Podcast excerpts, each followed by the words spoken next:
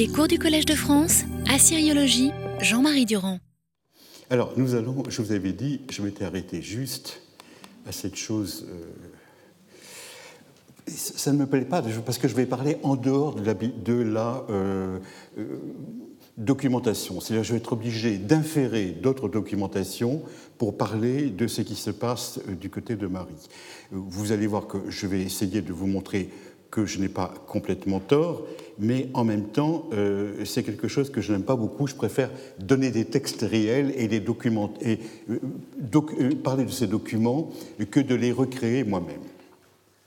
Alors, nous allons voir, abordons aujourd'hui le monde du temple. Qu'est-ce que j'ai fait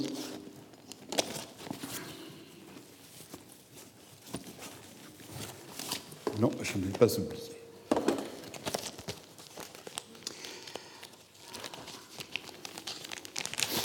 Alors, euh, en général, on considère que le temple, c'est le domaine propre de l'Orient.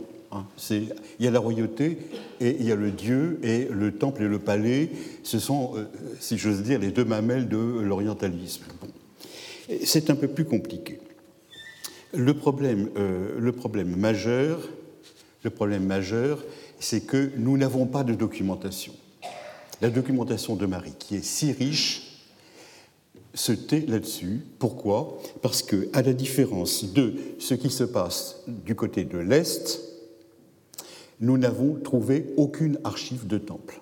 Et nous ne savons pas euh, euh, de quoi le temple vivait, euh, qui était à l'intérieur, qui en profitait, etc.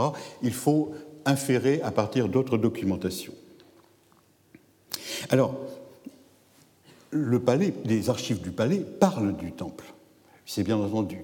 Mais ce n'est pas parce que l'on a une documentation fragmentaire que l'on a l'équivalent de euh, ce que le palais nous, donne lorsque l'on parle de l'administration provinciale, euh, euh, du, recrutement de l'armée, de la gestion d'un dossier diplomatique, etc. Donc c'est bien, bien évident que ce n'en est pas à ce même niveau. Les archives de Marie parlant de n'importe quoi, pourquoi ne parlerait-elle pas des temples Et effectivement, elle parle des temples, c'est quelque chose qui est avéré. Euh, quand on voit le temple depuis le palais, on a l'impression que euh, c'est le roi, en définitive, qui gère tout ça. C'est le roi. Euh, c'est le roi qui. il semble qu'il ait des biens sacrés en dépôt dans son palais. c'est lui qui puise quand il en a besoin. Quand il fait un ex voto, eh bien, il prend dans les, biens du temple. Euh, manifestement, on a l'impression que là encore, euh, le roi de Marie peut tout, et ce serait une différence énorme par rapport au, domaine de l'Est, où des gens, euh, les, grands rois de, l'Est, des gens comme Amourabi ou comme Rimsin, sont des gens qui ont en face d'eux un temple, et le temple est un domaine réservé, c'est le domaine du Dieu, et le roi doit, la plupart du temps, écouter ce que le Dieu lui dit. Il, ne peut pas faire n'importe quoi. Bon, on peut se dire qu'il y a une partie des biens se trouve dans le palais et que le reste se trouve dans le temple. Vous allez voir tout à l'heure le problème qu'on va avoir pour une question de ce genre. Alors, il y a un modernisme euh, qu'il ne faut pas faire. Le modernisme, pour nous, c'est que le temple représente une structure euh, énorme. Et nous considérons le temple, bon, temple en français c'est euh, très souvent un terme littéraire pour, euh, pour église, mais ce n'est pas naturellement ce sens que l'on prend. On prend le temple comme étant non seulement la maison du Dieu, mais la maison où se réunissent les gens. Voilà. Et nous avons l'idée, dans nos cathédrales, effectivement, d'un espace énorme dans lequel la communauté se réunit pour prier.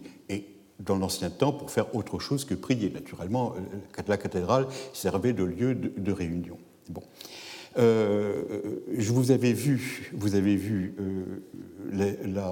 euh, au début de ce cours, je vous avais parlé des grands temples de Mésopotamie. Le terme s'appelle ziggurat, c'est un terme qui se trouve dans le dictionnaire, qui signifie pointu, l'objet pointu qui monte, qui monte vers le ciel.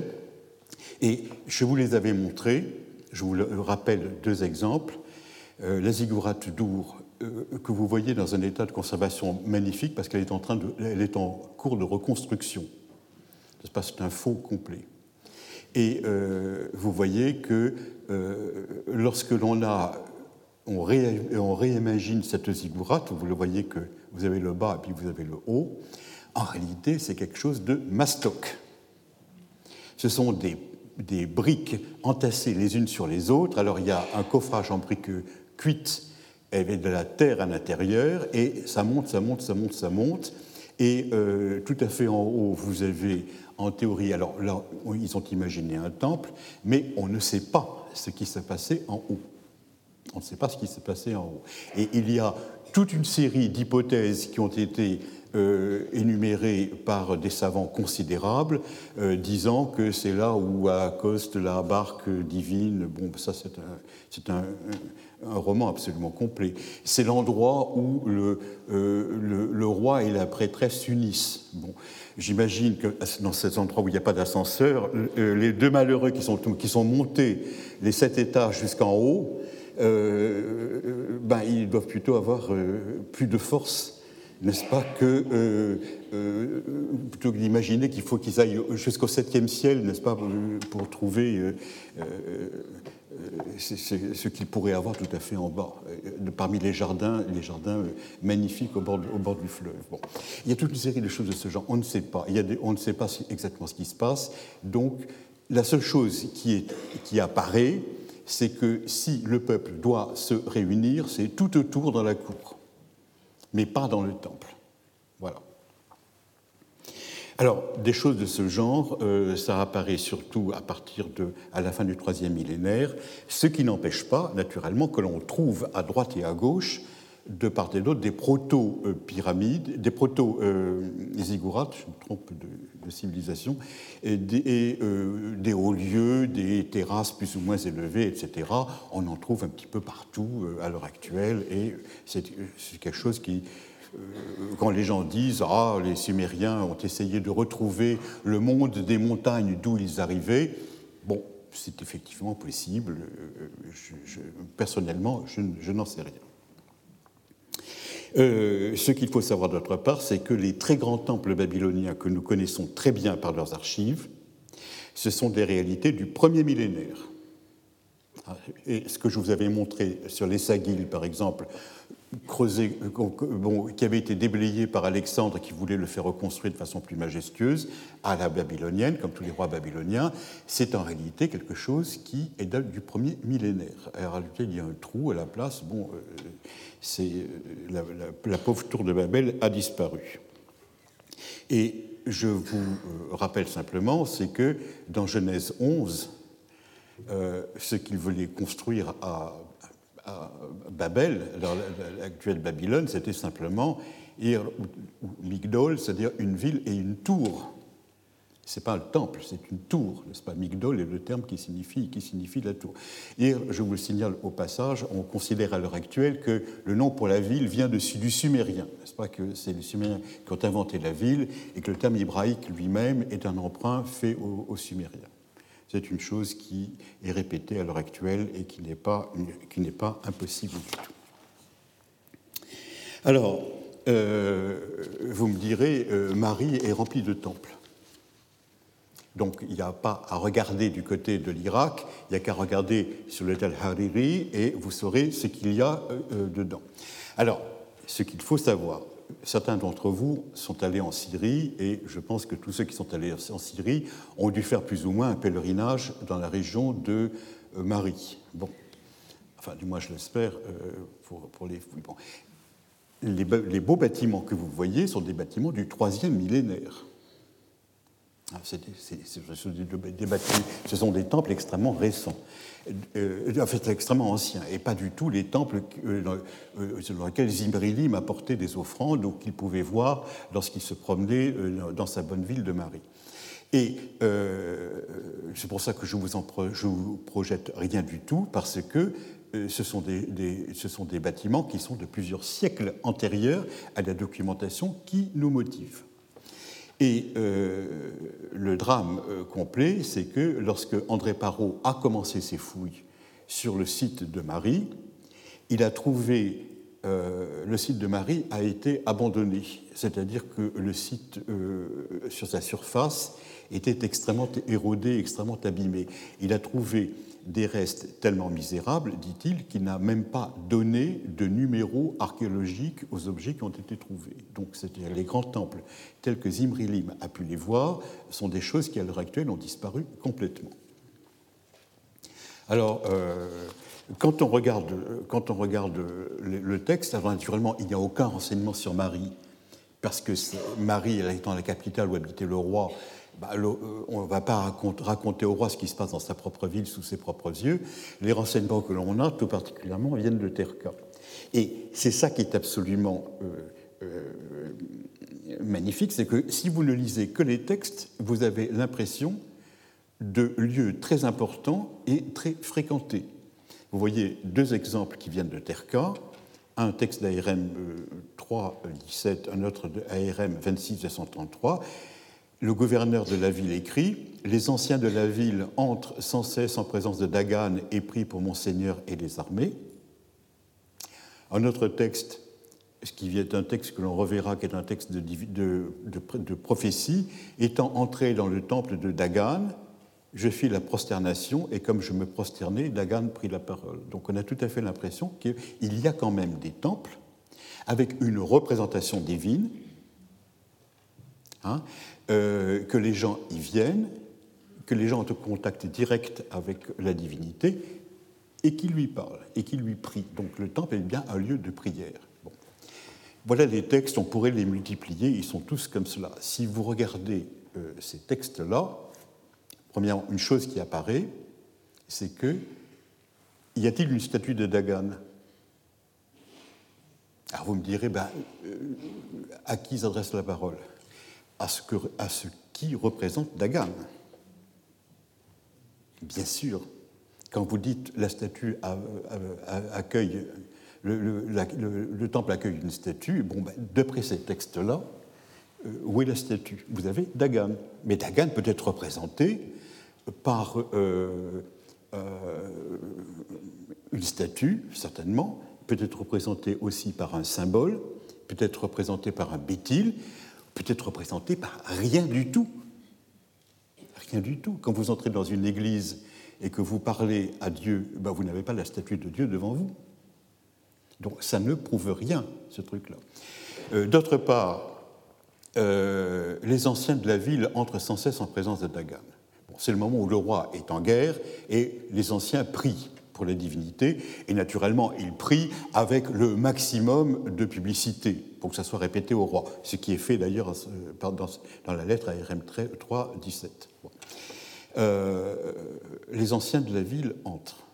Deuxième lettre, étant entrés dans le temple de Dagan, c'est un rêve. C'est un rêve. Euh, en rêve, ils se voient rentrer dans le temple et parler à la divinité. Or, dans tout temple, dans tout lieu sacré, vous avez deux espaces.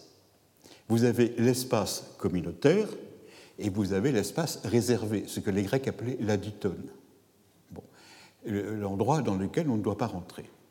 Et il est bien évident que ici, montrer que vous avez les anciens, alors ça, il y a beaucoup d'exemples, que les anciens, c'est-à-dire les principaux dignitaires de la ville de Terka, rentrent dans le temple.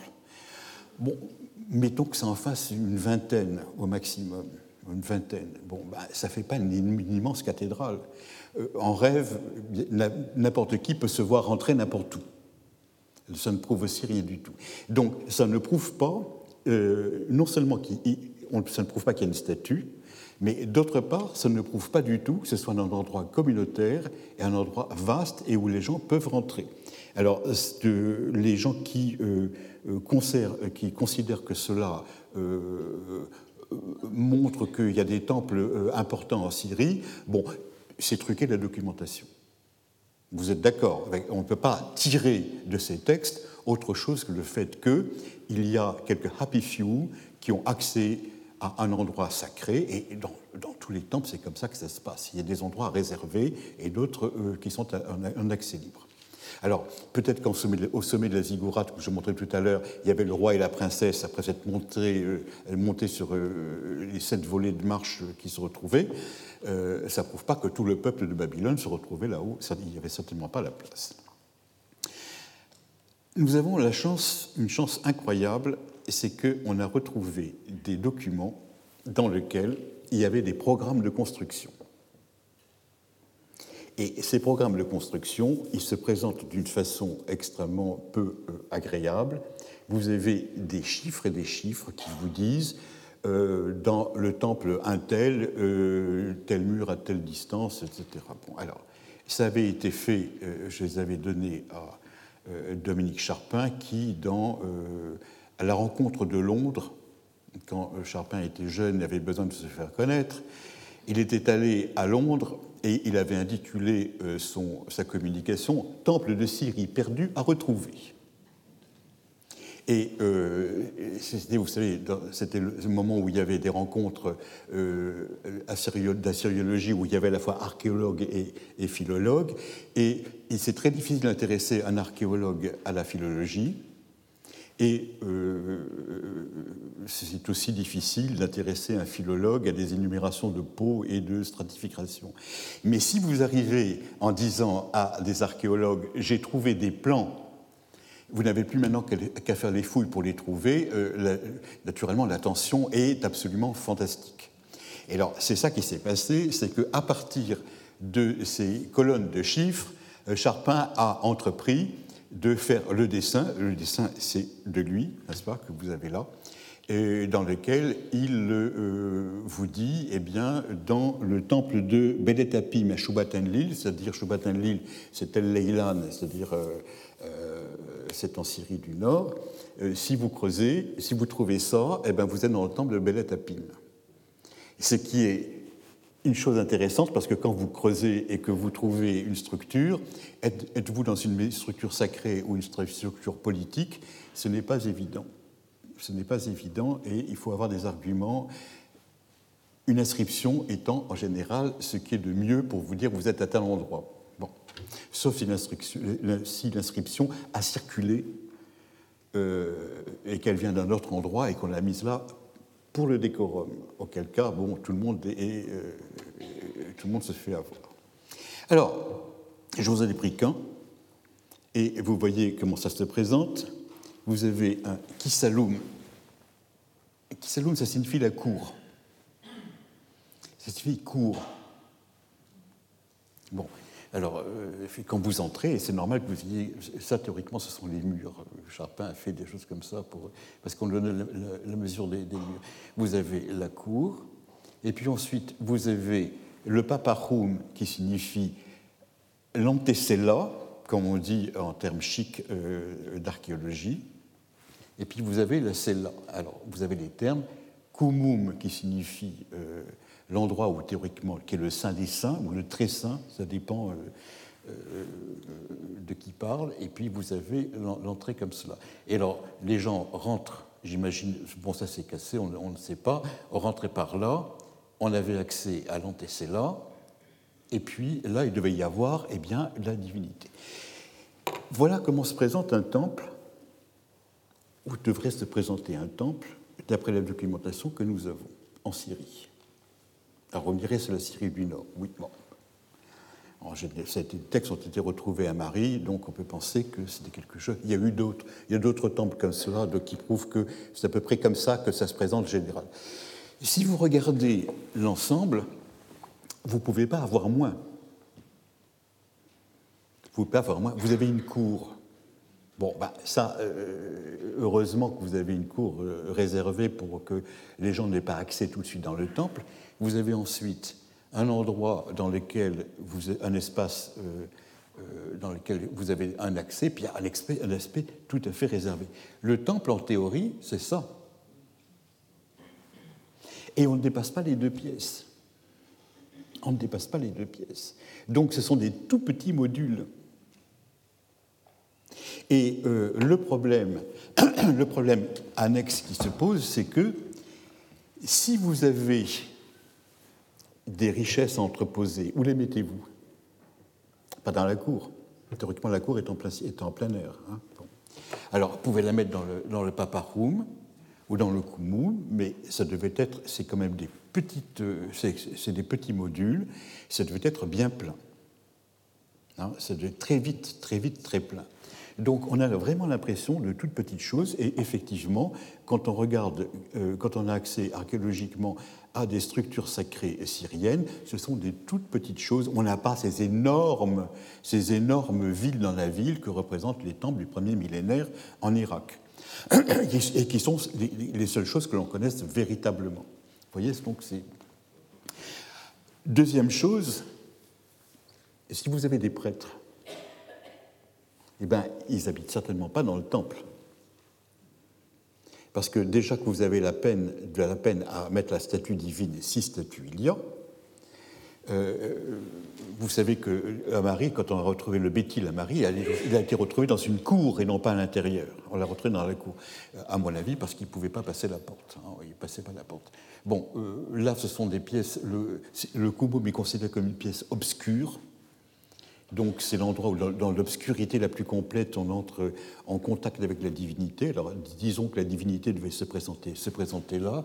Bon, et cette structure-là, c'est celle que vous retrouvez dans le palais de Marie aussi. Hein, où vous avez le paparum, et alors le kumum est une pièce beaucoup plus grande, celle que l'on appelle à l'heure actuelle, à tort, à mon avis, la salle du trône, hein, qui, qui est en réalité une structure tout à fait différente.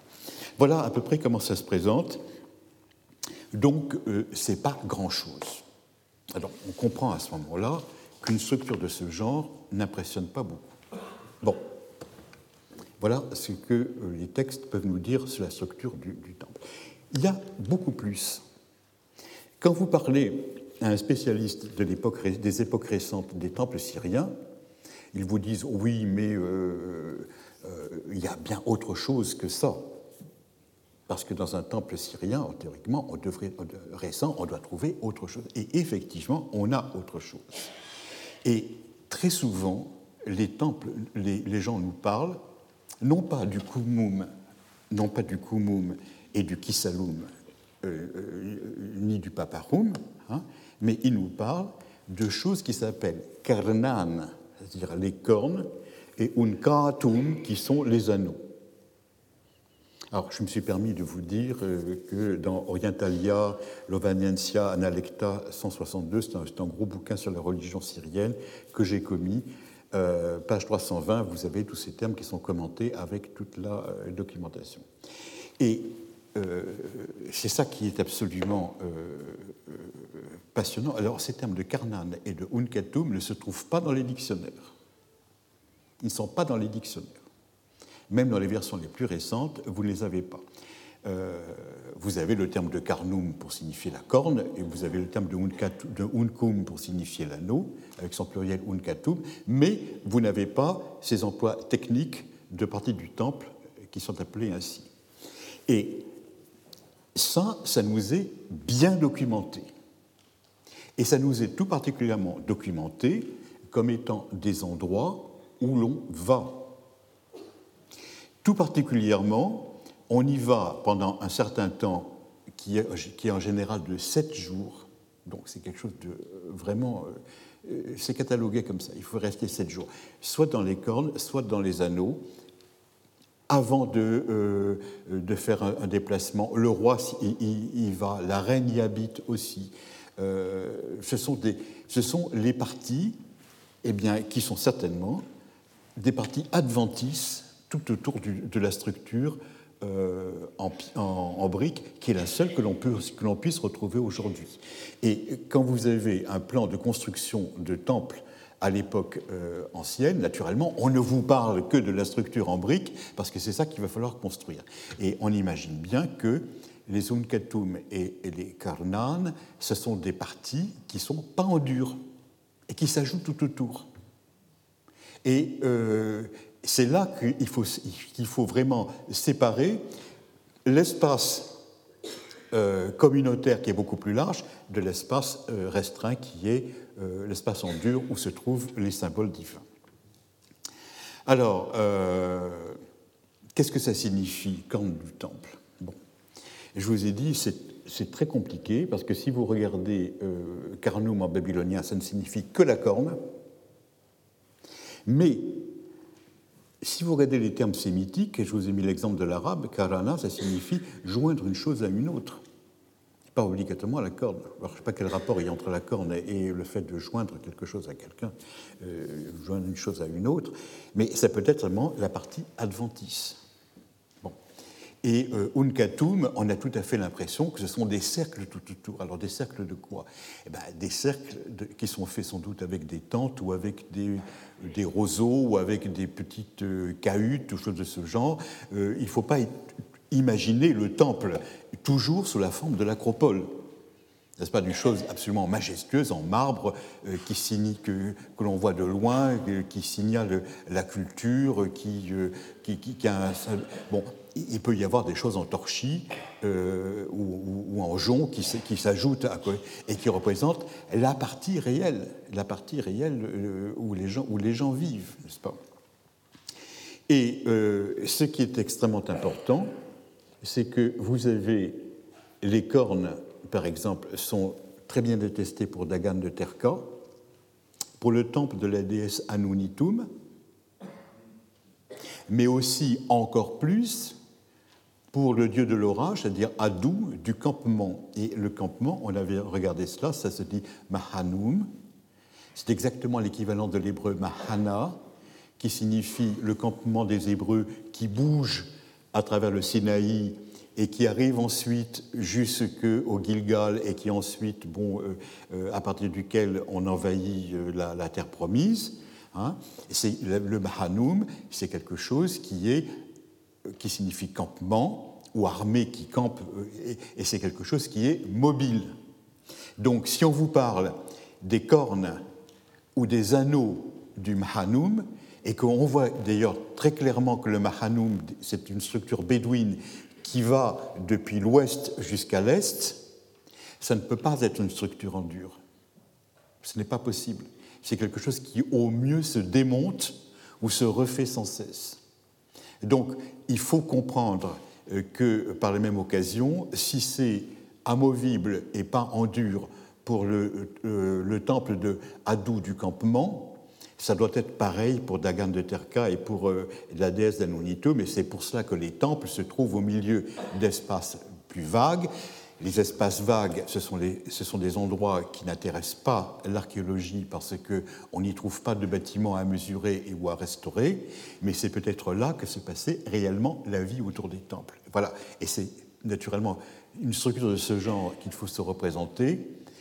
Au début de, de ce deuxième millénaire, ce sont des, il y a une petite maison qui est faite pour la divinité, et vous savez que le temple dit vraiment maison de la divinité, c'est l'endroit où le dieu passe la nuit, bitum c'est l'équivalent de bait, qui, qui, est sur la racine qui signifie passer la nuit, et quand une divinité demande à un roi de Marie de lui construire un temple dans la ville de Marie pour y arriver, elle lui dit construis-moi une hutte de, euh, euh, de berger un Saloum, un endroit où je puisse coucher.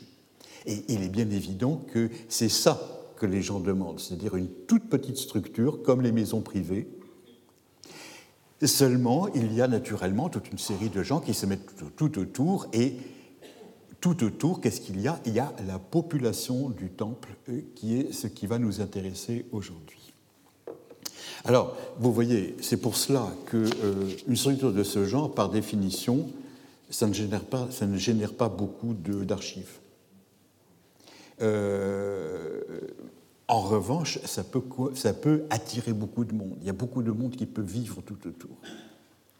Et ça ne veut pas dire que parce qu'il y a de toutes petites pièces qui ne sont pas conviviales et qui ne permettent pas de rassembler tout le monde, euh, que le temple se représente quelque chose d'isolé et euh, de solitaire et où le contact avec la divinité se passe, se passe face à face. Alors, regardons maintenant la question du personnel et, et la population de ce temple syrien.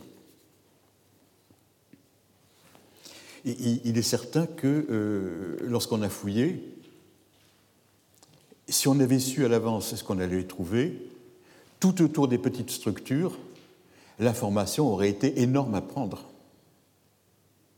Mais que maintenant euh, qu'on se trouve au troisième millénaire en dessous, eh ben, la documentation, elle a été enlevée à grands coups de pelle. Bon, et ça, vous me direz, bien malin, euh, celui qui prévoit ce qu'il va trouver. Je rêve toujours un jour d'une archéologie euh, dans laquelle il y aura des appareils qui permettront de, visionner l'intérieur du tel avant qu'il y ait un travail et qui, à la limite, empêchera que le travail se passe parce qu'on vous dira, bon, bah, à tel endroit, vous avez telle chose, etc. Bon, et euh, comme de nos jours, quand on se fait opérer, vous avez des, gens qui, de, l'extérieur, vous voient sans ouvrir obligatoirement d'un coup de, euh, de, scalpel énergique en vous disant à tel endroit, etc. Et vous avez de la microchirurgie. On peut rêver, on peut rêver, euh, je vous vois dubitatif, mais on peut rêver quand même qu'un jour que l'archéologie soit aussi quelque chose comme ça. Ça permettrait de garder un petit peu de la documentation parce qu'à l'heure actuelle, tout le niveau Zimrilim, Marie, piouf, se trouve, euh, ben Dieu sait où, euh, parti euh, à droite et à gauche. Alors, pourquoi savons-nous tellement de choses en ce qui concerne le personnel de la population du temple irakien? Hein, on va voir, je vous ai annoncé personnel de population du temple syrien, mais pourquoi est-ce qu'on sait? On sait tellement de choses pour l'Irak. C'est que tous les renseignements que nous avons concerne une population privilégiée. Vous avez les administrateurs des temples, alors ça on les connaît, ce sont ceux dont je vous ai parlé, qu'on appelle grands, grands prêtres, qui sont en réalité des administrateurs. Vous avez les principaux liturges, c'est-à-dire les gens qui euh, font les services du Dieu. Leiturgia, c'est le terme qui signifie, qui signifie euh, le service. Et vous avez ben, ceux qui lavent, euh, ceux qui euh, coupent le pain, ceux qui chantent, euh, ceux qui récitent des prières, etc. C'est-à-dire, vous imaginez à peu près un service complet qui explose dans les différentes phases du service. Ce n'est pas le même homme qui fait tout. Vous avez quelqu'un qui chante, quelqu'un qui balaye, quelqu'un qui apporte le pain, quelqu'un qui donne le pain, etc. Voilà. Et puis, vous avez d'autre part les prêtresses. Et je vous ai déjà dit plusieurs fois, l'aspect prière et l'aspect dévotion est une spécialité féminine dans le temple. Ce sont c'est les femmes qui sont là pour prier en permanence, qui chantent la louange de la divinité. On, sait pas très bien, euh, on ne sait pas très bien quelles sont leurs paroles. La plupart du temps, on peut penser que quand même, ce sont des gens qui s'adressent à la divinité pour avoir quelque chose euh, au nom de quelqu'un d'autre. C'est-à-dire qu'elles servent, euh, servent d'intermédiaire entre des, euh, la famille qui, qui, a, ont, fait présent d'elle au temple et la divinité qui doit leur donner en échange plein de bénédictions. Nous avons tout ça. Et c'est assez, bien documenté à toutes les époques. Euh, à l'époque deuxième millénaire euh, ou premier millénaire, la documentation est énorme. Et tout particulièrement à l'époque néo-babylonienne, euh, les administrateurs et les principaux liturges, il y a énormément de choses. Pour les prêtresses, à l'époque paléo-babylonienne, on a retrouvé plus de 60 000 tablettes dans leur euh, quartier dans la ville de, de, Sipar, qui se trouve au British Museum à l'heure actuelle, qui sont petit à petit édités, et on a les archives privées de femmes qui font des affaires. Donc on a, euh, c'est l'équivalent du, béguinage, si vous voulez, que vous avez dans d'autres villes euh, du Moyen Âge. Hein. Ça ne rend pas compte de toute la population, parce que il y a beaucoup d'autres personnes que ça.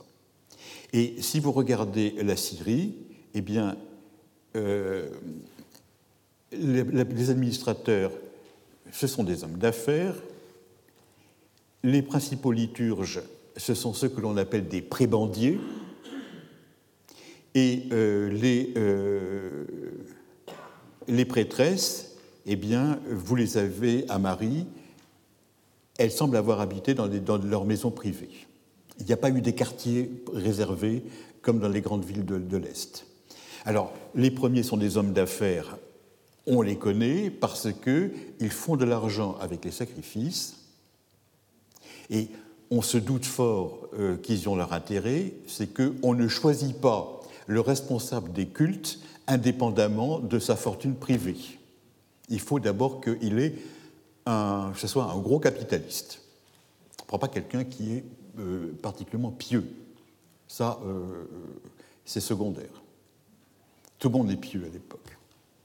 Mais il y a des pieux qui sont plus riches que d'autres, et sont, sont ça. Donc si on fait attention à leur argent, c'est que manifestement, il faut qu'ils avancent des fonds, plus particulièrement au roi, et qu'ils ils soient capables d'attendre de rentrer dans leurs fonds. Voilà. Et on voit que le service du temple est exactement parallèle avec le service agricole. De la même façon, on ne confie pas les terres à des gens qui n'ont pas de grosses réserves d'argent, parce que le roi se fait donner à l'avance le, prix, euh, le, prix de la moisson, et ensuite celui qui a avancé le prix de la moisson, il est capable d'attendre euh, que euh, les paysans le payent. Donc il faut qu'il ait des réserves. Alors les premiers sont des hommes d'affaires, ça me paraît une chose absolument évidente. Les seconds, ça veut dire des prébendiers. Eh bien, les prébendiers, à Marie, on ne les a pas.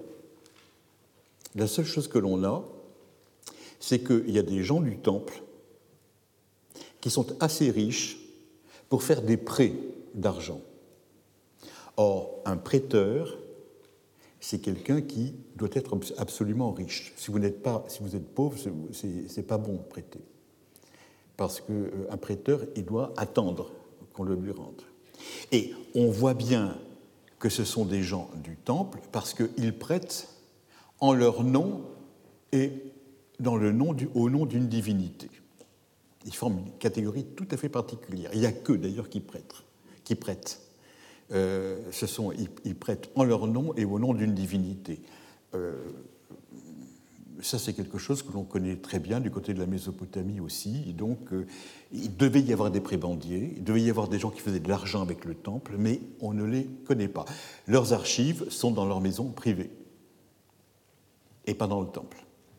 Ça, mais c'est une chose en Irak aussi qui se présente comme cela. Alors, les religieuses, eh bien, les religieuses, à la différence de l'Irak, je vous ai dit, elles habitent chez elles. Pourquoi?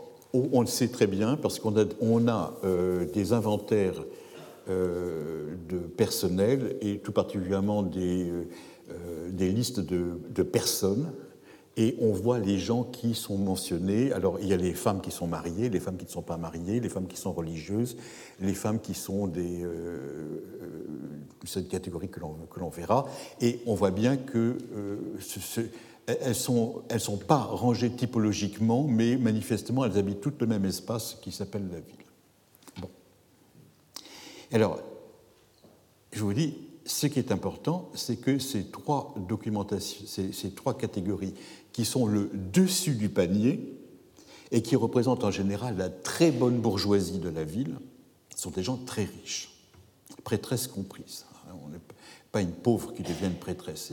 C'est euh, le père qui euh, euh, donne une dot au, temple et qui lui donne sa fille en, même temps. Ce sont des, gens qui font partie de la très bonne société.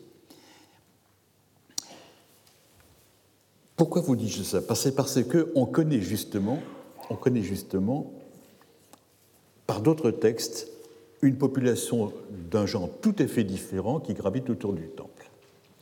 Et celle-là, on l'a fragmentairement à Marie. Je ne vous dis pas qu'elle manque, mais on l'a fragmentairement.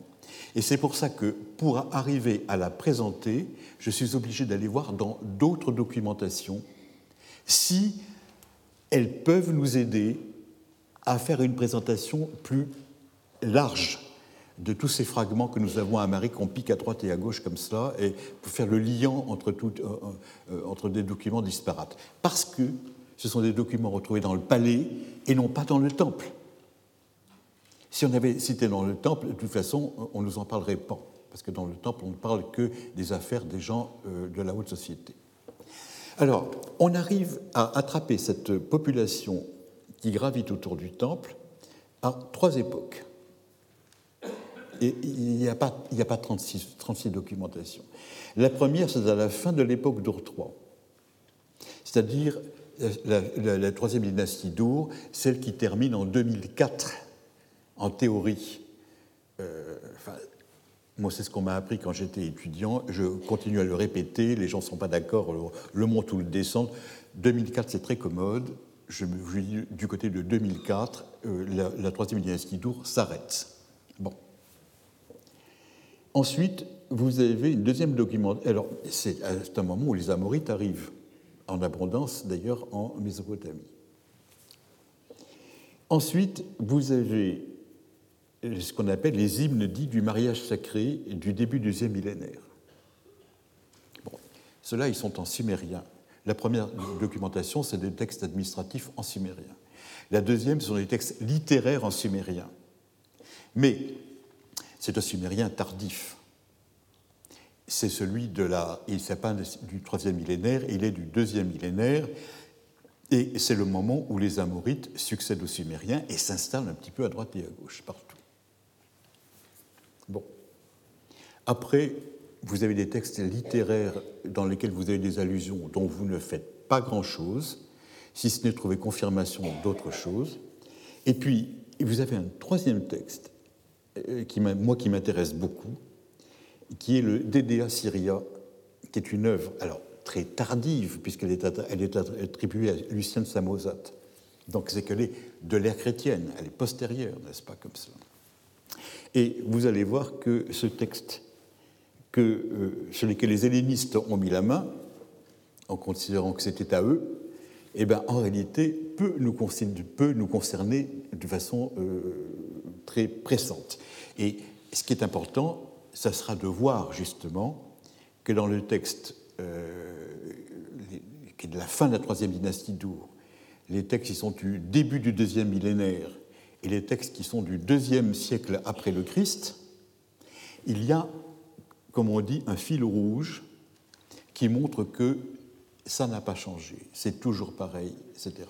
Et comme Marie se trouve au milieu, on se dit que on peut inférer de la gauche et de la droite pour Marie, surtout que les textes de Marie rentrent parfaitement dans le schéma euh, qui est fait depuis 2004 jusqu'au deuxième siècle après le Christ. Voilà. C'est mon, mon auto-apologie pour vous faire un exposé de ce genre. Sinon, on prend les textes, euh, les miettes de documentation, on les met les uns à la, suite des autres et on ne peut pas en dire grand-chose. Bon, alors, si vous êtes d'accord, on peut continuer ainsi. Euh, ces textes euh, qui sont de la fin de la troisième dynastie d'Our, ils sont constitués par quelque chose qui n'intéresse pas beaucoup les savants, et c'est bien dommage, parce que ce sont des listes de personnel des listes de personnel du temple. Alors, une liste de personnel du temple, vous savez, euh, la plupart du temps, ce sont des noms, un nom propre en chasse un autre. Euh, c'est très difficile de dire des noms propres parce qu'il n'y a pas de contexte. Euh, tout le monde peut s'appeler n'importe comment. Il y a des noms d'une banalité effroyable qui n'intéressent personne. Il y a des gens qui s'appellent Dupont, Martin, choses de ce genre. Bon. Et puis, vous avez des noms à coucher dehors, qui sont très souvent des fautes de lecture. Vous avez des étrangers, vous avez des gens qui viennent Dieu sait d'où, etc. Donc c'est quelque chose qui est extrêmement difficile à faire.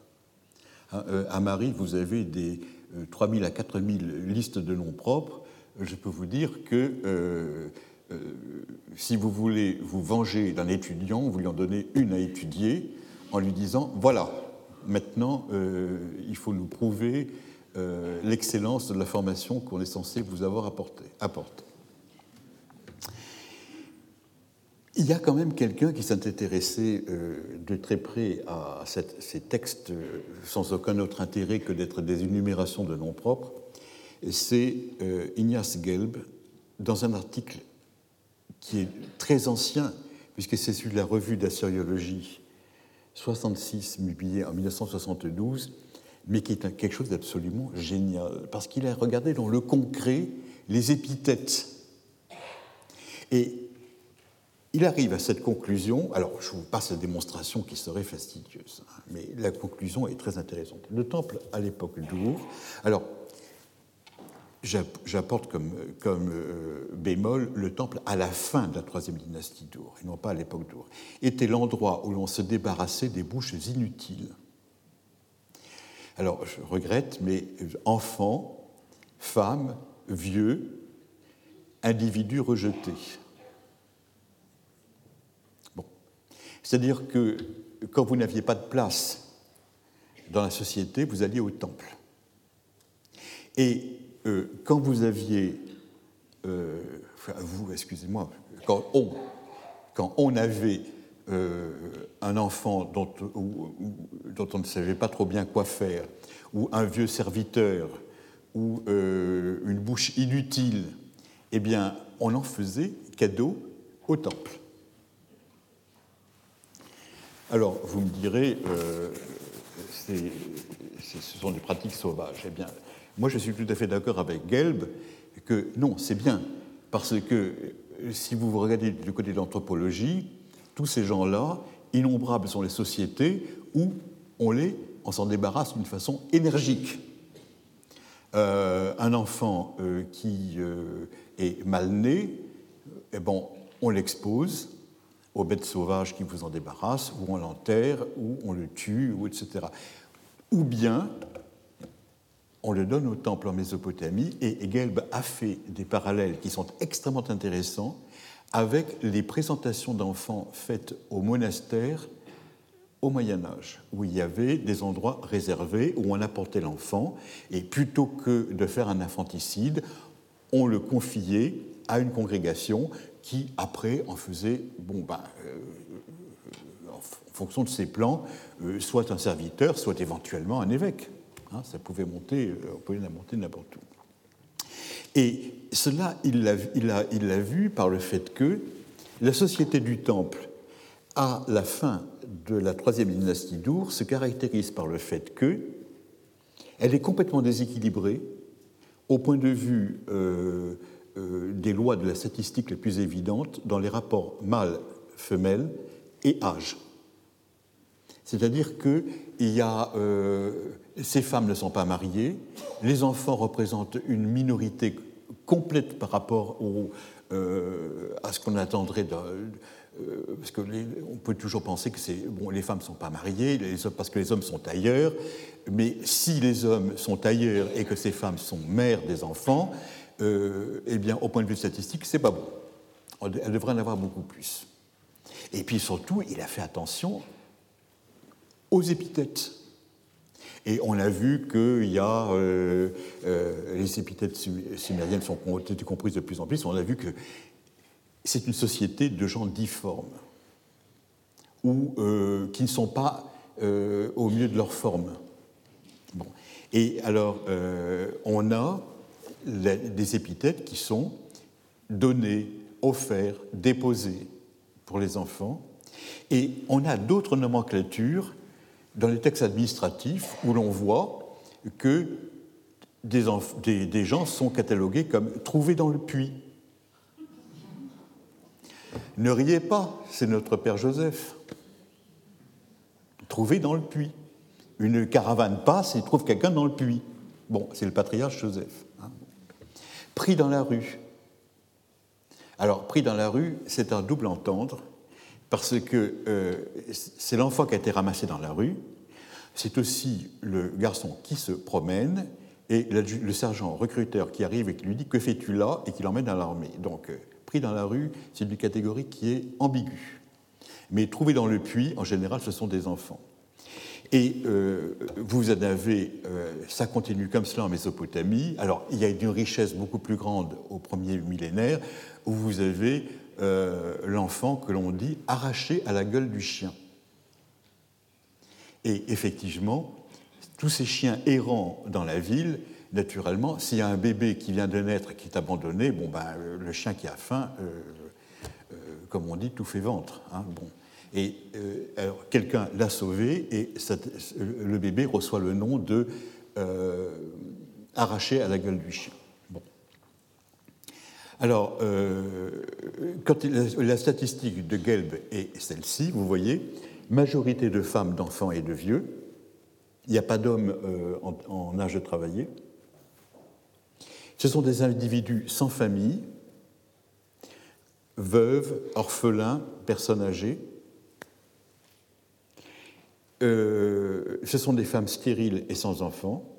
Et puis alors surtout, les aveugles, les sourds, les estropiés, les mendiants et vagabonds, les prostituées, je vous ai mis eux euh, entre euh, parenthèses parce qu'il n'y a pas que des dames, enfants illégitimes ou trouvés. Et puis ensuite, vous avez ceux qui sont offerts. Alors, ceux qui sont offerts, ben, ce sont toutes ces catégories qui sont dans la famille et dont on se débarrasse euh, petit à petit. C'est quand même mieux que euh, de tuer tous ces gens-là.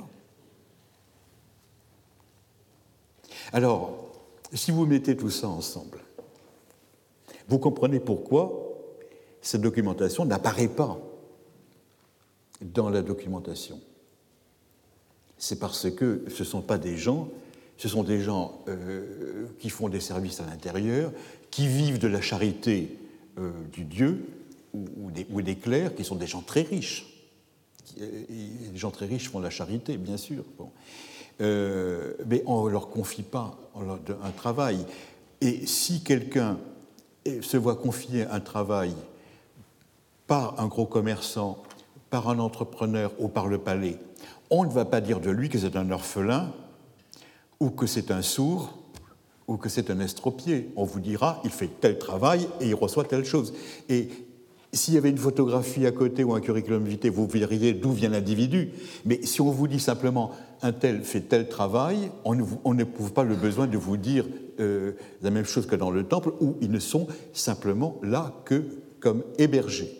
Ou auquel cas, on vous les décrit. Et c'est pour ça que quand vous regardez cela, vous avez une population d'assistés et euh, toute révérence gardée, l'équivalent chez nous, ça serait la cour des miracles. La cour des miracles. Et regardez bien ça, parce que c'est dans ce milieu-là qu'apparaît la prophétie. C'est pas parmi les nantis, c'est pas le grand prophète, c'est pas le grand prêtre qui va devenir un prophète, c'est pas des prébendiers, ce pas les grandes prêtresses. Ces gens, on va les trouver pour leur dire la prophétie, mais c'est parmi tout ça, de toute cette population, qu'il va y avoir les apiloum, les mouchoum, les choses de ce genre, etc. Et il faut arriver dès maintenant à se dire que la prophétie va venir de la partie frustrée par la société du temple et naturellement, il va y avoir double réponse du côté de l'Est ou du côté de l'Ouest. Vous verrez que vous allez voir, voyez tout de suite qu'à ce moment-là, on va avoir des arguments pour dire la prophétie, on n'en veut pas, ou bien d'autres, on en veut. Vous allez voir, vous voyez tout, à fait la, euh, la complexité de l'affaire. Alors, le deuxième catégorie que je vais voir maintenant, eh bien, ce sont les hymnes du mariage sacré. Le mariage sacré, c'est une tarte à la crème chez nous, c'est quelque chose d'extrêmement compliqué. C'est en théorie l'union du roi et de, la, de la, grande prêtresse qui, remplace la divinité et euh, Ishtar, et de leur union euh, naît la fécondité, pour le peuple, etc. énormément de sottises ont été racontées à ce propos c'est quelque chose qui est pas, du tout, euh, pas du tout clair. C'est pas du tout clair. Euh, je laisse de côté, naturellement, la question du mariage sacré, qui, qui, est un autre problème, et je vais simplement regarder les renseignements sur la population du temple apportés par la déesse Ishtar. Ce qui définit dans la religiosité mésopotamienne, le culte de la déesse Ishtar, ce sont deux thèmes principaux, le dieu souffrant et deuxièmement la population bizarre de ses dévots. Et c'est ça que nous allons voir. Est-ce que ces deux catégories, est-ce que ces deux catégories, le Dieu souffrant et la population bizarre de ses dévots, sont des choses qui nous permettent d'être exploité à Marie ou pas? C'est ça, ça qui va être le, plus important. Alors, le Dieu souffrant, eh bien, vous le savez, euh, vous le savez comme moi, c'est avant tout le dieu Dumuzi en sumérien qui a donné Tammuz du côté de la Phénicie.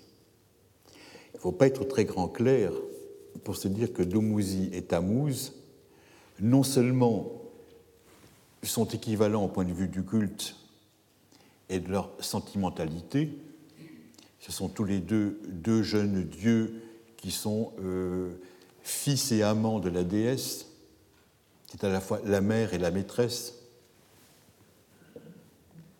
Et puis en même temps, vous voyez très bien que, au point de vue euh, du nom, ça se correspond assez bien, hein, et Tammuz. Alors, le problème fondamental qui est posé est celui-ci. Tammuz est considéré comme étant l'avatar sur la côte méditerranée, en Phénicie, d'une divinité sumérienne qui s'appelle Dumuzi. Pourquoi est-ce que Dumuzi est-il un dieu sumérien? Pour deux, raisons extrêmement simples. D'abord, nous avons une masse de textes sumériens qui en parlent. Bon, ça pourrait suffire. Deuxièmement, Dumuzi, ça a un sens en sumérien. Ça signifie Dumu, c'est le fils, et Zi, ça signifie fidèle, le fils fidèle. Bon. Le fils fidèle, entre parenthèses, n'explique rien de la théologie de Dumuzi. Ce qu'il faut savoir, c'est que quand vous notez un son en sumérien, comme tout son a un sens, à partir du moment où vous notez quelque chose en sumérien, vous notez quelque chose qui a un sens. Si vous notez quelque chose avec un A, automatiquement vous introduisez la notion de eau à l'intérieur. L'eau à quoi hein Chose de ce genre. Donc, une écriture motivée en sumérien peut très bien représenter une remotivation. Et l'énorme problème qui se pose à l'heure actuelle au point de vue histoire des religions, pour vous montrer à quel point il y a, il y a vraiment d'énormes portes à enfoncer, hein, bon, c'est que pourquoi de tous les dieux sumériens, est-ce Dumuzi qui est parti de Sumer pour remonter jusqu'à la côte méditerranée Et pourquoi est-ce que d'autre part il y a une telle euh, vénération de cette divinité par toute la Syrie? Et réponse, parce que toute la civilisation a commencé à Sumer, que Sumer était entouré de barbares, donc si quelque chose se produit à la périphérie du pays de Sumer, c'est que c'est un sumérianisme, ça a été emprunté et que le flambeau de la civilisation a petit à petit euh, illuminer les ténèbres euh, de la barbarie alentour. À l'heure actuelle, il est bien évident que quand on voit, euh, grâce à l'archéologie et à ses trouvailles, ce qui se trouve tout autour du pays de Sumer, on se dit que que de choses Sumer a dû hériter, n'est-ce pas? Que de choses a dû hériter. Et elle a certainement rendu des choses, mais elle en a pris aussi beaucoup. Et à l'heure actuelle, la recherche consiste maintenant à essayer de trouver dans le magma sumérien ce qui n'était pas sumérien d'origine. Bon. Et il est évident que Dumuzi du côté de Sumer et Tammuz du côté de la Méditerranée sont deux jalons qui montrent une culture qui est commune absolument à tout le Proche-Orient et qui apparaît d'un côté et de l'autre, et puis il y en a d'autres euh, qu'il faut trouver à droite et à gauche. Et les questions que je me pose, c'est comment se fait-il que, alors que Sumer est complètement morte à l'époque, hein, la culture sumérienne, euh, elle est une, affaire purement de clercs et de gens qui sont complètement euh, des, scribes de très haut, de très haut niveau, des, des, maîtres dans, dans, l'écriture, comment se fait-il que le mythe de, du Mouzi soit tellement vivante sur le Balir? Le Balir, vous voyez où ça se trouve, hein, c'est tout à fait euh, du côté du nord-est. Ça, relie euh, la Turquie au, au, euh, à l'Euphrate. Bon. Et vous avez des benjaminites, vous avez des benjaminites qui vous parlent de Doubouzi et qui vous disent j'ai échappé à la mort, je suis un véritable Doumouzi. Bon, ben ça, ça veut dire que le mythe de Doumouzi, qui meurt, qui souffre et qui renaît, est déjà connu dans cette région-là. Est-ce que ces gens ont la littérature sumérienne est passée jusque-là, ou est-ce que c'est simplement euh, encore un point d'émergence d'une culture qui, est, qui infuse absolument tout le Proche-Orient et qui apparaît à Sumer, où il a son propre traitement sumérien, où il, il, apparaît le, euh, sur le Balir avec les Benjaminites et du côté de la Méditerranée avec d'autres. Et il est bien évident que c'est là que nous avons une documentation énorme qui affleure à droite et à gauche, que l'on arrive à trouver euh, de part et d'autre, et qu'il faut cesser de mettre dans un rapport historique. Ce n'est pas de la diachronie qui va expliquer l'un par rapport à l'autre, mais c'est simplement une panculture euh, mésopotamienne euh, ou proche orientale qui apparaît sous différentes formes et qui est un bien commun. Voilà.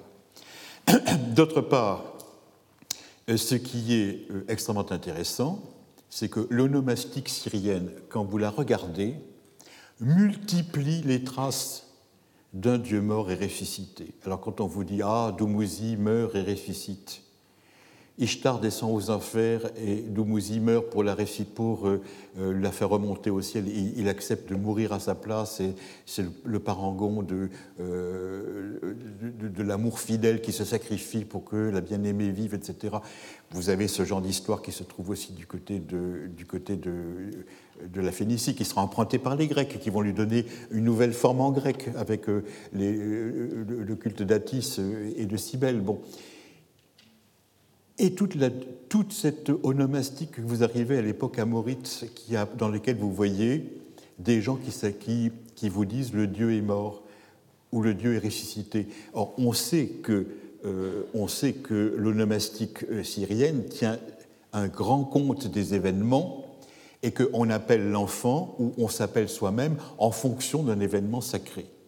Bon, il y a des enfants qui sont nés dans les, au moment des grandes cérémonies et qui ont reçu ce nom. Alors la divinité est morte, il revient, etc. Faut-il croire, ou qui croira, euh, que la mentalité sibérienne a été tellement forte pour envahir tout le Proche-Orient et faire que le nomastique de, euh, de ces Amorites qui n'ont jamais dû entendre parler de Sumer dans leur vie a été modelé par des croyances sumériennes? Il faut en réalité imaginer que les choses sont tout à fait différentes. Il y a une culture proche-orientale qui est pour nous oblitérée par le fait que, comme elle n'émerge pas aux marques de la puissance, elle n'arrive pas à l'écriture. Voilà, ça c'est une chose qui est évidente. Alors, ça, c'est un premier point. Euh, oui, il y a effectivement une culture qui, euh, euh, va de Sumer, etc., mais qui est attestée à des moments différents. Il ne faut, pas créer, une diachronie, il faut dire simplement qu'il y a des moments différents de documentation. Alors, quels sont les gens qui suivent la déesse?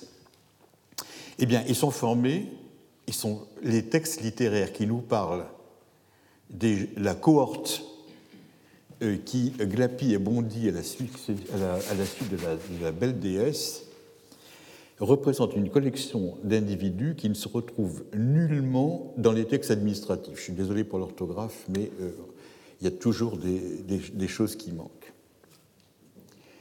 Euh, si vous voyez la faute d'orthographe, c'est tant mieux pour vous. Alors, on ne les retrouve pas dans les textes administratifs. Pourquoi? Mais pour les mêmes raisons que vous n'avez pas les nomenclatures de la troisième dynastie d'Our dans les textes du palais. C'est-à-dire que si des gens passent de l'un à l'autre, eh ben, ils sont pris avec une nouvelle étiquette, et c'est cette nouvelle étiquette que l'on voit. Mais la nomenclature des gens qui suivent la déesse dans les textes littéraires, qui nous racontent alors euh, euh, les frasques de cette, dame euh, qui, a beaucoup d'énergie, ils sont très bien attestés dans les textes littéraires, dans les listes lexicales, euh, et euh, on a plein d'explications euh, à leur propos. Et on voit que tous ces gens, ils ont comme caractéristique de former une société bis de réprouvés. Par qui? Par les gens bien. Qui sont les gens bien? Ce sont les gens riches et nantis qui mènent la politique et qui écrivent les textes. C'est bien évident.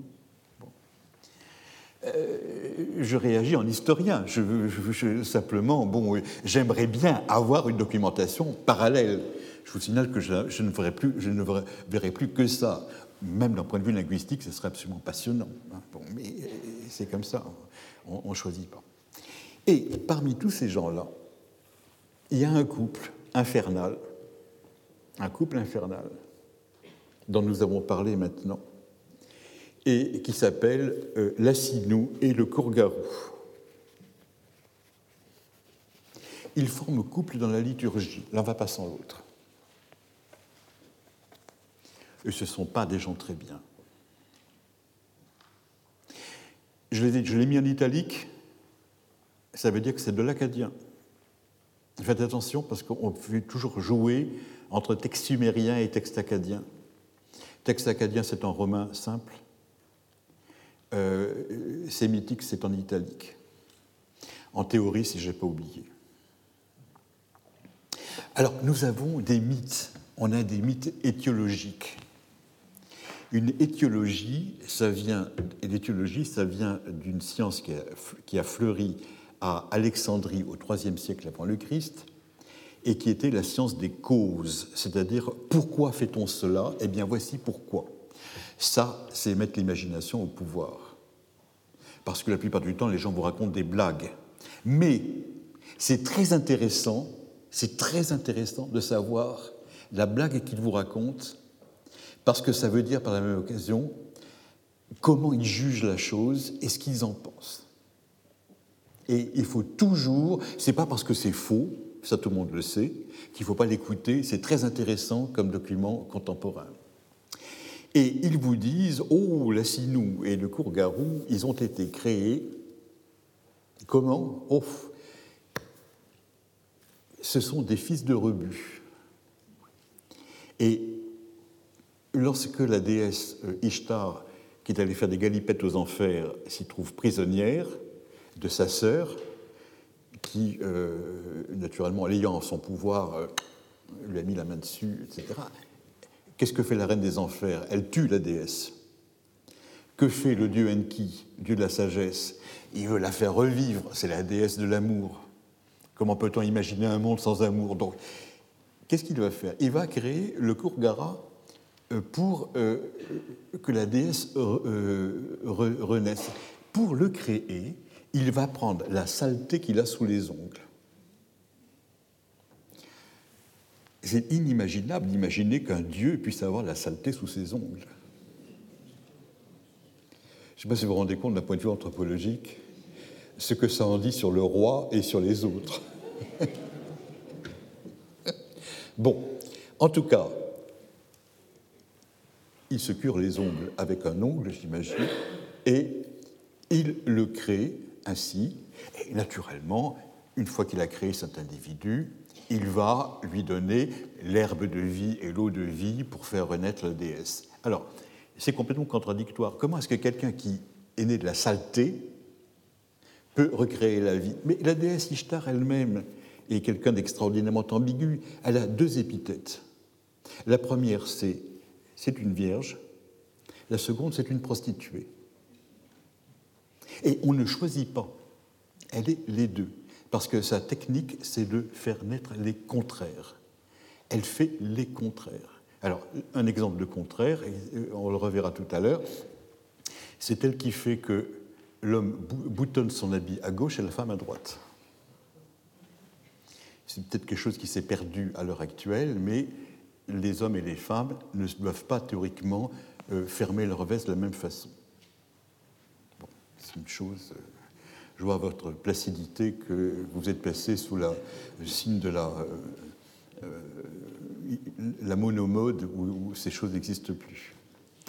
Inanna, dans un autre hymne, crée l'individu en mettant fin à sa propre faute. Donc c'est un fils du péché aussi. Alors, euh, vous voyez déjà, l'étiologie est quelque chose qui est extrêmement bizarre. Hein. C'est quelqu'un qui naît de la saleté. Mais vous, voyez déjà où, je vais arriver, puisque je vous ai déjà montré les sociétés dans lesquelles il va, il, va rentrer avec complaisance. Quand il arrive aux enfers, il va y avoir une deuxième sorte d'étiologie. Parce que vous avez l'étiologie qui vous raconte l'origine de quelque chose, et puis les Sumériens adorent ça, c'est fixer le destin de quelqu'un. Et euh, quand Ereshkigal, la déesse des enfers, la sœur d'Ishtar, voit arriver porteur de l'eau de vie et de la plante de vie cet individu, elle va le maudire. Et par la même occasion, on va savoir quel est le sort de ces Assinous dans la société sumérienne. Alors, elle lui dit des choses qui ne sont pas euh, extraordinairement agréables parce qu'il y a deux versions pour la descente d'Ishtar aux enfers, l'une d'Achour, l'autre de Ninive, qui, sont mal conservées, qui ne sont pas duplicables l'une de l'autre. Elle commence par lui dire que le pain de charrue de la cité soit ta nourriture. Alors, euh, il n'y a pas de problème philologique, à part que qu'est-ce que c'est que du pain de charrue? Alors, personne ne sait ce que c'est. Il y a une littérature énorme, tout le monde a expliqué. il y en a qui a dit euh, ah, bah, c'est une gouttière. Bon, bah, une gouttière, moi je veux bien, mais pourquoi le pain de charrue On appellerait ça de la gouttière. Hein, que le pain de charrue soit la gouttière. Ensuite, que les réserves d'eau de la cité soient le vase où tu bois. Bon, ça c'est beaucoup plus clair, parce que les rabanatoum, les réserves d'eau de la cité, on sait que c'est de l'eau croupie de l'eau croupie, euh, donc il ne va pas boire de l'eau vive, il va boire de, l'eau de réserve. Donc j'imagine que le pain de charrue, ça doit signifier quelque chose de dégoûtant encore. Hein. Parce que euh, quand il y a quelque chose de vraiment sale, euh, on n'emploie pas, on n'emploie pas, on ne dit pas qu'un chat est un chat, on emploie une, formule tout autour. Et le pain de charrue, alors rêver que ce soit quelque chose de vraiment, dégoûtant. Ça doit être une façon de désigner une nourriture euh, pas, pas, agréable. je ne peux pas vous dire ce que c'est, c'est un apax. Que l'endroit à l'ombre de la cité soit ton lieu de repos. C'est-à-dire que, que le seuil soit ta résidence. C'est-à-dire que c'est quelqu'un qui n'a pas de chez lui. Il n'a pas de chez lui. Il n'a pas d'endroit où il se mette à l'ombre. Vous savez que le, le bitoum, la maison, c'est-à-dire bait, ça signifie passer la nuit, c'est se mettre à l'abri, se mettre à l'ombre, euh, se mettre à l'abri pendant que l'obscurité tombe sur, sur, euh, sur le monde. Bon. Eh bien, l'endroit où tu. L'ombre est une chose qui est extrêmement importante en Mésopotamie, ça signifie la protection. Quand on est à l'ombre du roi, c'est qu'on est sous la protection du roi. Bon. Alors, que l'endroit à l'ombre de la cité, eh ben, c'est là où il y a de l'ombre, et dans un pays comme l'Irak, je peux vous dire euh, que c'est quelque chose qui n'est pas négligeable. Euh, dans tout le Proche-Orient, l'endroit à l'ombre, c'est un endroit agréable. Euh, soit ton lieu de repos. Et que le seuil soit ta résidence, c'est-à-dire le seuil, c'est l'endroit où le visiteur s'arrête. Théoriquement, on doit passer, donc on se met sur le pas de la porte pour passer dans la rue. Imaginez que la rue n'était pas très bien dallée à l'époque, n'est-ce pas? Voilà, donc euh, il mange n'importe quoi, il boit de l'eau croupie, il n'a pas de chez lui, et puis il a que le bois sans soif te tabasse, mot te frappe la joue. Euh, bois sans soif, euh, on imagine que les ivrognes, il y a des cabarets à l'époque, puisqu'il y a des cabaretières, c'est qu'il y a des cabarets. On y boit de la bière. la bière saoule difficilement mais rend méchant. Ce n'est pas comme euh, le vin qui vous donne tout de suite une torpeur agréable, n'est-ce pas? Et euh, le bois sans soif plein de bière, rentrant chez lui, euh, une mauvaise humeur, le tabac, il n'a pas d'endroit où se protéger. Bon. Alors, la déesse, il est né d'une saleté. Il arrive pour faire, pour faire ça, pour faire sa béa. Bon. Euh, la déesse euh, des enfers le maudit. Vous voyez que, bon, euh, quel est le, rôle de Nassinou dans la cité? Bon, ben, s'il ne va pas au temple, il est nulle part, puisqu'il s'arrête au seuil. Alors, qu'est-ce que c'est que le terme d'Assinou maintenant? Eh bien, ça c'est quelque chose maintenant qui est assez clair, enfin clair, je dis par, prétérition, c'est un terme étranger à la langue, parce qu'il est caractérisé par une finale en inou. Et je peux vous dire que c'est un, terme qui, qui vient du Nord et qui n'est pas d'origine sémitique. Alors ça, c'est absolument magnifique d'un point de vue linguistique parce que quand vous voulez avoir une dénomination péjorative, vous quittez la langue que vous parlez pour aller emprunter dans une langue à côté. Si vous imaginez que qu'est-ce que c'est qu'en français un hableur Ça vient d'un terme qui, dans une autre langue euh, romane, signifie parler. Mais un hableur, il ne parle pas d'une façon très, euh, très, très sympathique. Si vous montez une rosse, bon, eh ben, une rosse, euh, ce n'est pas un, cheval magnifique, quoique le terme soit plutôt laudatif dans une autre langue germanique cette fois-ci. Bon. Si vous avez un, une canaille à rappeler, allez prendre un mot étranger, c'est exactement ce qu'il faut, et les gens ont toujours fait ça, j'imagine, depuis les origines du langage.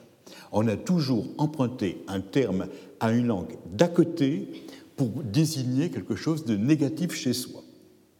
Hein, euh, un klebs chez nous, c'est pas un bon chien. Ben, c'est comme ça. Bon. Alors, euh, en sumérien, ben, il n'y a, a, pas de terme pour signifier la sinou. En revanche, vous avez une flopée de termes. Pour une fois, vous en avez des dizaines. Alors que voici une langue dans laquelle vous ne pourriez pas injurier quelqu'un.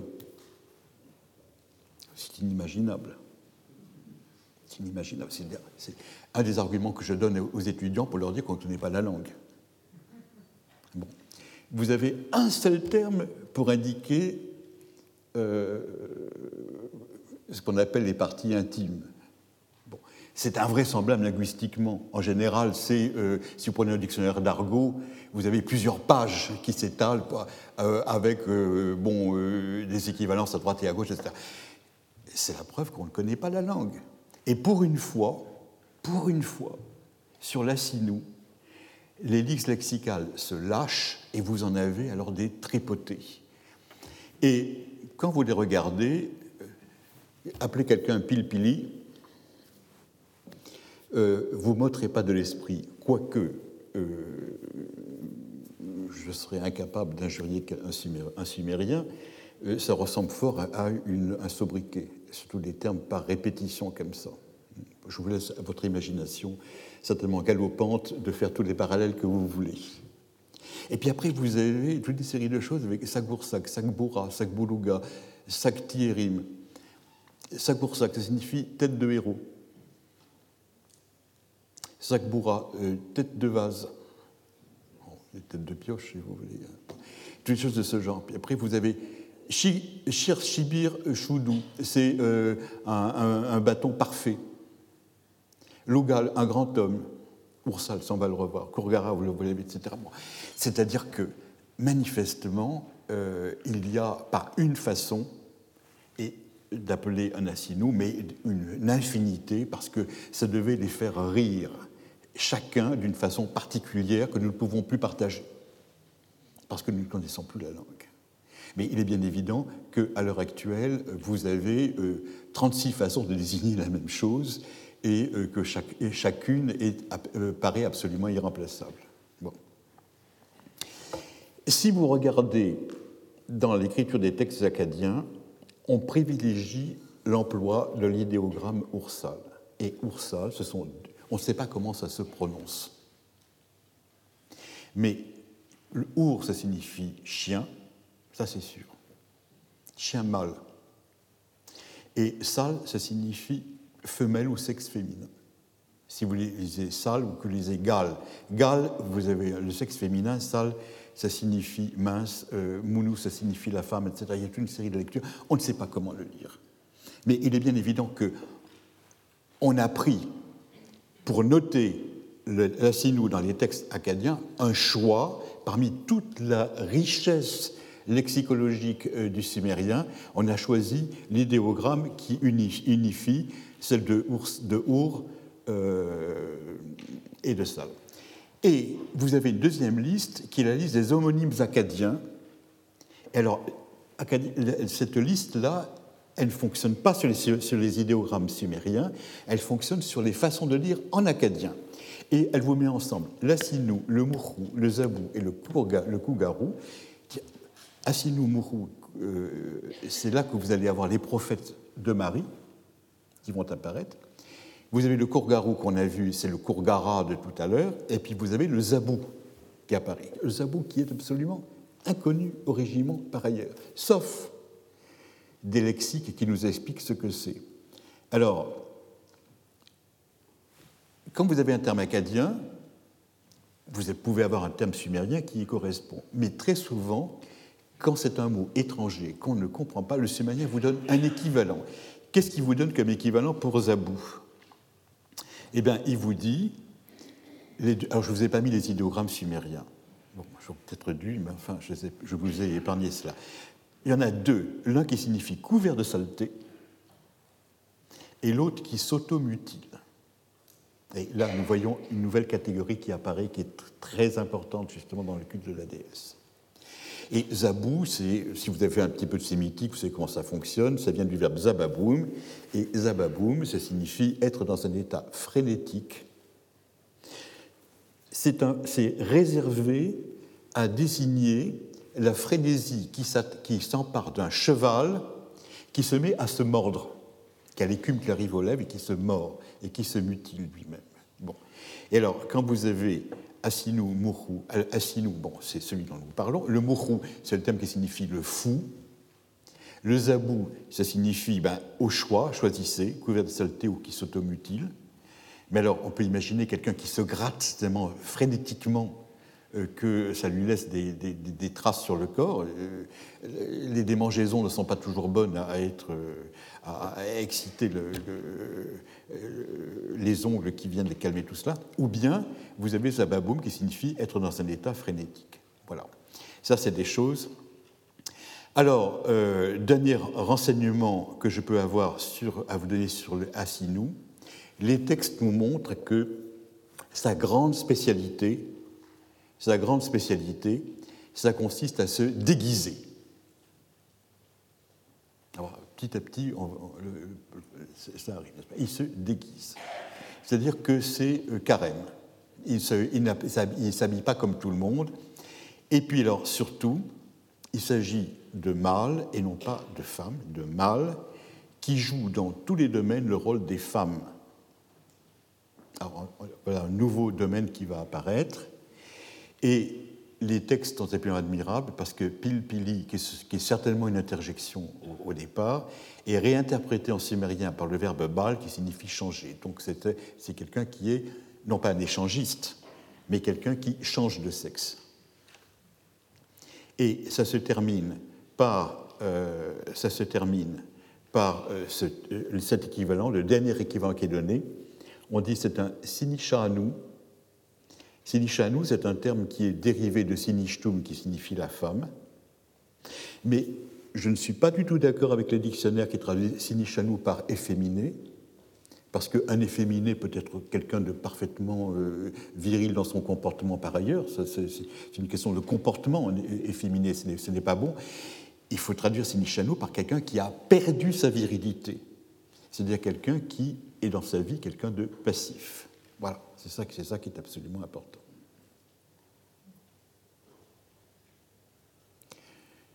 La qualité du silence montre que vous êtes complètement euh, soit endormi, soit effarouché. Donc je continuerai ces horreurs la semaine prochaine, si vous le voulez bien. Retrouvez tous les contenus du Collège de France sur www.colège-2-france.fr.